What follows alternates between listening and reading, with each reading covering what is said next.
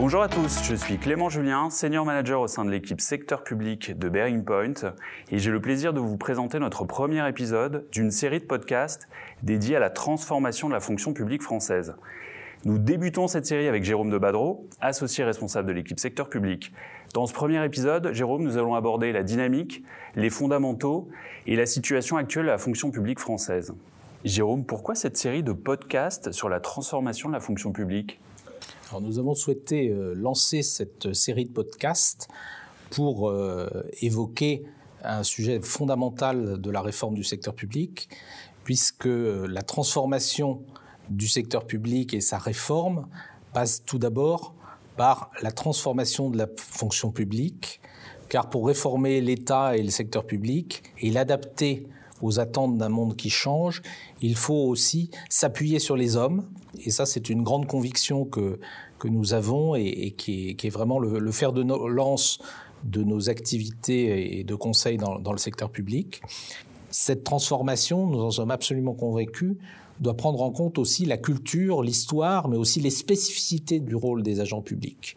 Et c'est probablement ce que nous allons essayer de voir dans la suite de ce, de ce podcast. Pour mieux comprendre la dynamique de transformation de la fonction publique, Jérôme, est-ce que tu peux nous donner quelques, quelques repères historiques euh, Notamment, est-ce que la fonction publique a toujours existé en France et à quels objectifs répond cette invention?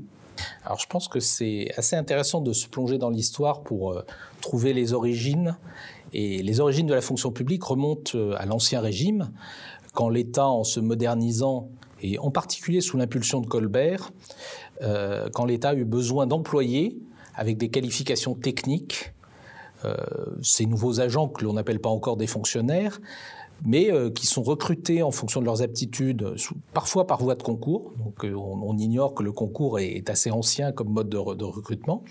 Et ce qui est intéressant de voir, c'est qu'ils avaient des obligations, notamment de résidence, de devoir de réserve, et en contrepartie des conditions de rémunération et d'avancement très précises.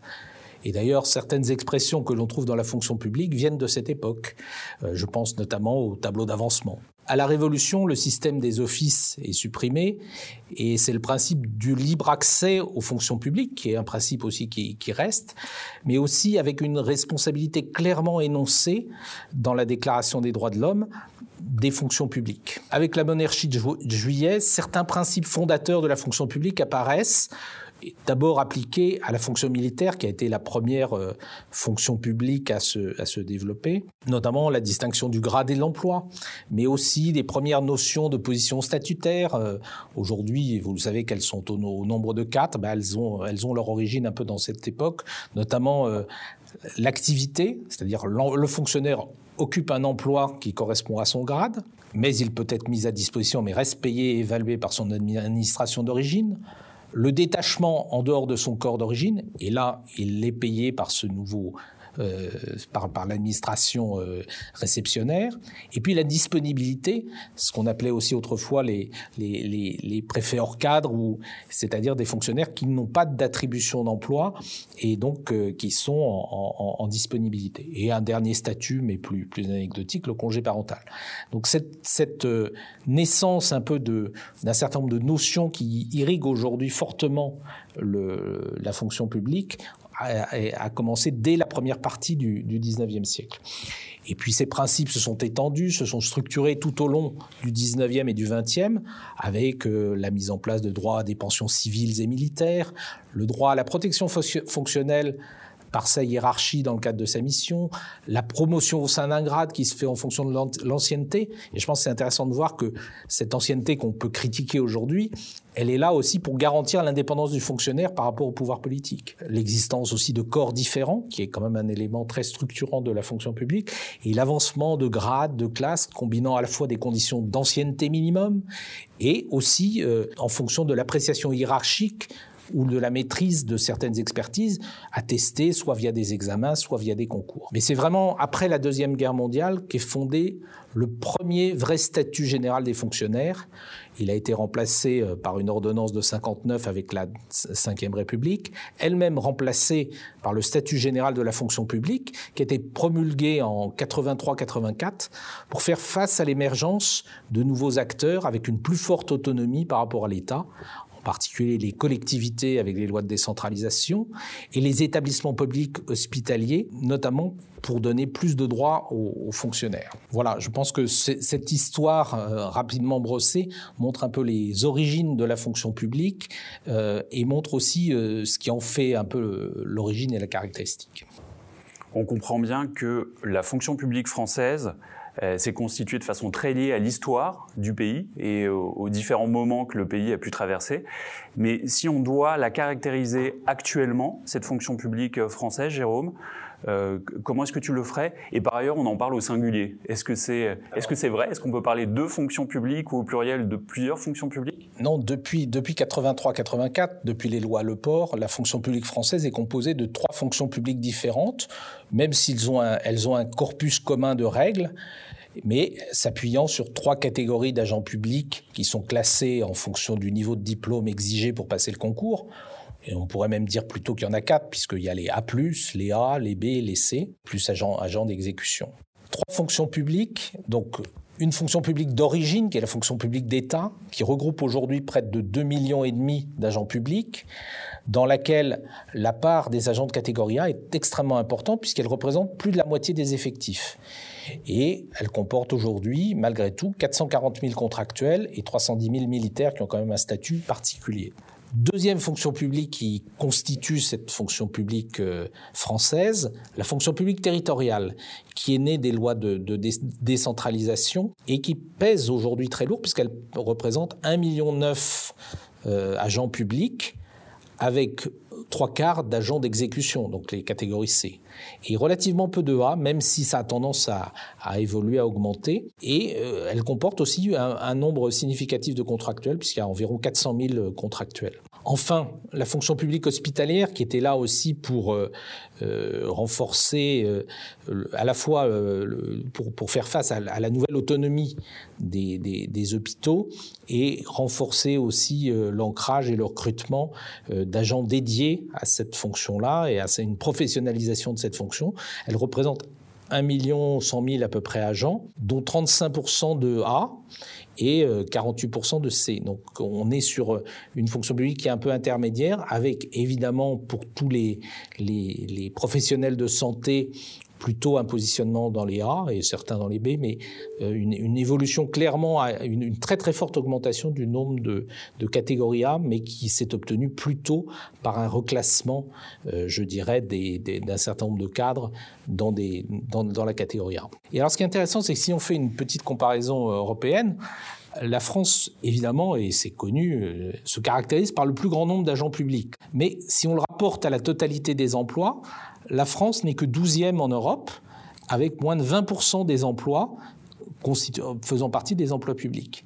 Et elle est dépassée de très loin par le Danemark, qui pèse 35%, et les pays nordiques. Et même le Royaume-Uni, ce qui est assez inattendu.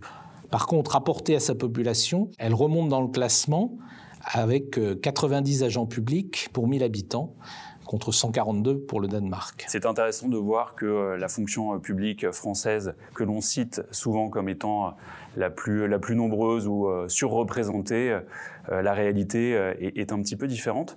Tu nous as donné des indices, Jérôme, sur les grands principes de fonctionnement de cette fonction publique.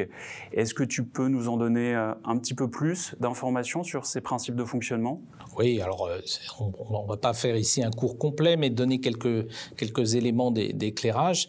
C'est que la fonction publique, elle a été construite sur des corps et on a aujourd'hui un nombre de corps tout à fait significatif, même s'il y a une tendance à essayer d'en réduire le nombre mais il y a le, corps des professeurs des écoles, le corps des administrateurs généraux des finances publiques, le corps des préfets, etc.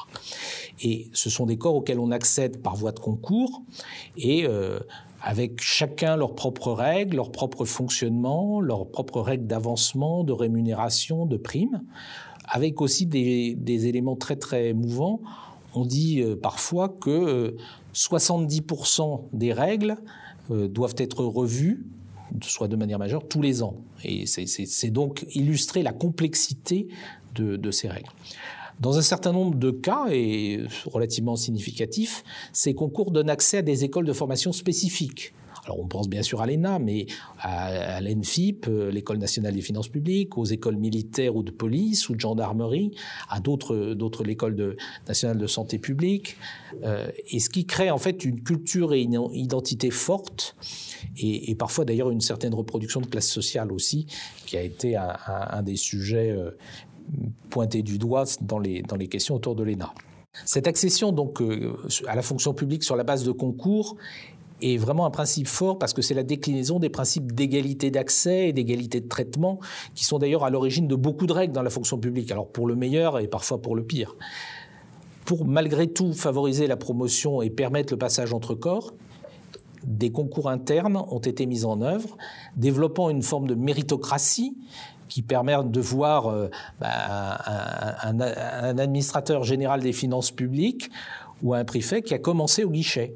Et ça, il n'y a, pas beaucoup de fonctions publiques qui permettent de le, faire et il y a une vraie méritocratie. Mais ce développement de, la, promotion interne, qui est une bonne chose, euh, est probablement un peu biaisé par l'approche concours, puisque ces, promotions s'obtiennent par concours, même s'ils sont internes, parce que les matières qui sont mises en œuvre, même si elles sont euh, ou qui sont mises en jeu, même si elles sont utiles aux fonctions purement régaliennes d'élaboration des réglementations, ignorent souvent beaucoup de dimensions, notamment les dimensions économiques au sens de l'entreprise, des dimensions pratiques aussi au sens de la vie des citoyens, des dimensions de management. Ces choses évoluent, mais malgré tout, cela reste quand même très prégnant, la dimension juridique restant quand même très très prégnante dans, dans les exigences de ces concours. Alors aujourd'hui, les grandes tendances, sans, sans, sans, les détailler beaucoup, mais on va vers une, réduction du nombre de corps, puisque, disons, on veut aussi simplifier les, simplifier les règles, mais c'est souvent compliqué parce que les ajustements se font toujours par le haut, et donc ils ont un coût budgétaire tout à fait significatif. De même, on cherche à obtenir une harmonisation des règles, mais celle-ci est quand même très lente. Euh, et puis, euh, ce qui est intéressant, c'est qu'on voit depuis quelques années une évolution vers une ouverture plus grande au recrutement des contractuels en leur offrant notamment par exemple des emplois fonctionnels qui sont des emplois de, de, direction, euh, alors que jusqu'à présent ils, leur étaient fermés, voire en ouvrant des postes à projet, c'est-à-dire des, des, des emplois dans lesquels les gens sont recrutés pour une durée déterminée, mais pour la durée du projet en réalité. Et donc je trouve que c'est assez intéressant de voir cette évolution et cette adaptation aussi qui, qui est réelle euh, de la fonction publique aux attentes et aux besoins de, des administrations. On cite beaucoup les, difficultés de la fonction publique euh, actuellement. On a pointé du doigt l'ENA qui va se, transformer. Est-ce que tu peux nous objectiver euh, les, les grands défis les difficultés euh, auxquelles cette fonction publique se trouve actuellement? Et selon toi, est-ce que la fonction publique a perdu de vue ses grands objectifs? Alors je pense que c'est important de voir que euh, depuis des années, euh, la fonction publique d'État, hein, qui est un peu le, le socle de base de, de, la fonction publique française, connaît une forte attrition de ses effectifs alors que la fonction publique territoriale et la fonction publique hospitalière ont connu des croissances fortes liées à la fois en partie à des transferts de compétences de l'État vers les collectivités, et donc là, je dirais que le, transfert était facile pour, pour l'État, mais aussi au vieillissement de la population euh, qui permet, qui nécessite aussi une augmentation notamment de, de la fonction publique hospitalière. Simplement, c'est vrai que ces fonctions publiques ont eu une dynamique propre qui était notamment liée à la croissance des moyens des collectivités et des hôpitaux. Euh, qu'aujourd'hui on est en train d'essayer de freiner parce que euh, bah, il y a un aspect de soutenabilité budgétaire qui est, qui est engagé. Au sein de l'État, cette réduction des effectifs qui a été engagée dans un certain nombre de ministères depuis plus de près de 15 ans, euh, ces réductions d'ailleurs pas toujours justifiées par des hausses de productivité ou par des vraies simplifications, n'est pas toujours bien localisée et conduit à faire plus avec moins d'effectifs. Or, euh, cette réduction d'effectifs, l'absence de changement dans les façons de faire les choses, l'augmentation des demandes de l'administration centrale et le sentiment d'un flot continu de réformes créent un accroissement de la masse de travail à réaliser par chaque agent qui n'arrive pas au bout. Et ce qui est assez intéressant, c'est que nous avons accompagné la mise en place d'assistants digitaux dans diverses administrations pour réaliser certaines tâches à faible valeur ajoutée en lieu et place des agents. Et nous avons été surpris par l'adhésion que de telles approches ont rencontrées Car il y a 15 ans, les agents se seraient mis en grève pour protester contre le fait qu'on leur prenait leur travail. Aujourd'hui, ils demandent des assistants digitaux sur plus de processus. L'évolution est intéressante. Mais on doit aussi se rappeler qu'il y a une caractéristique très partagée au sein de la fonction publique, le sens de la mission et la volonté de bien faire son travail. J'aime bien prendre cet exemple. Un cotonnier de village, il sera peut-être plus là à, à, 5 heures moins le quart, mais s'il y a une inondation, il sera là toute la nuit. Et je pense que c'est ce qui est extrêmement important dans ces sujets de transformation de la fonction publique, c'est qu'il me semble fondamental de préserver cet atout de, sens de la mission, dont les fondements sont d'abord culturels, mais aussi euh, un peu euh, qui constituent l'âme, l'âme du secteur public, et sans lequel on n'arrivera pas à une vraie transformation. On sent bien les, les, difficultés, on sent bien aussi que la fonction publique française a toujours euh, ce sens de la mission chevillé au corps. Quels sont les grands défis que tu vois, Jérôme, pour les années à venir, pour la fonction publique française? Qu'est-ce qu'elle doit relever comme défi dans les années à venir elle a, beaucoup de défis, je dirais. Alors, euh, d'autres aussi, mais elle a quand même beaucoup de défis et c'est pour ça que cette transformation est indispensable. D'abord parce qu'elle doit faire face à un enjeu de nature démographique l'importance des départs à la retraite dans les, dans les 10 ans qui viennent sont tout à fait considérables. Donc il va y avoir un renouvellement des effectifs de la fonction publique. Alors c'est aussi une opportunité parce que ça permet euh, d'identifier et d'adapter euh, les profils, mais c'est quand même un vrai défi. Donc il faut réfléchir au concours, il faut réfléchir à un certain nombre de modes d'accès à, à cette fonction publique. Euh, deuxième élément, il y a aussi le besoin majeur de s'adapter aux besoins évolutifs de l'administration et de ses missions, mais aussi des Français.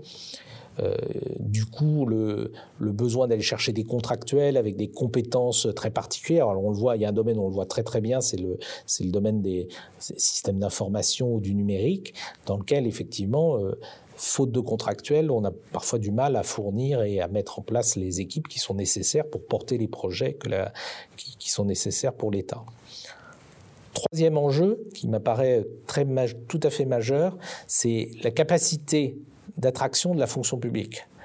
Et, ce qui est assez étonnant, c'est de s'apercevoir à quel point notamment par rapport au recrutement des contractuels, la fonction publique y est sensible.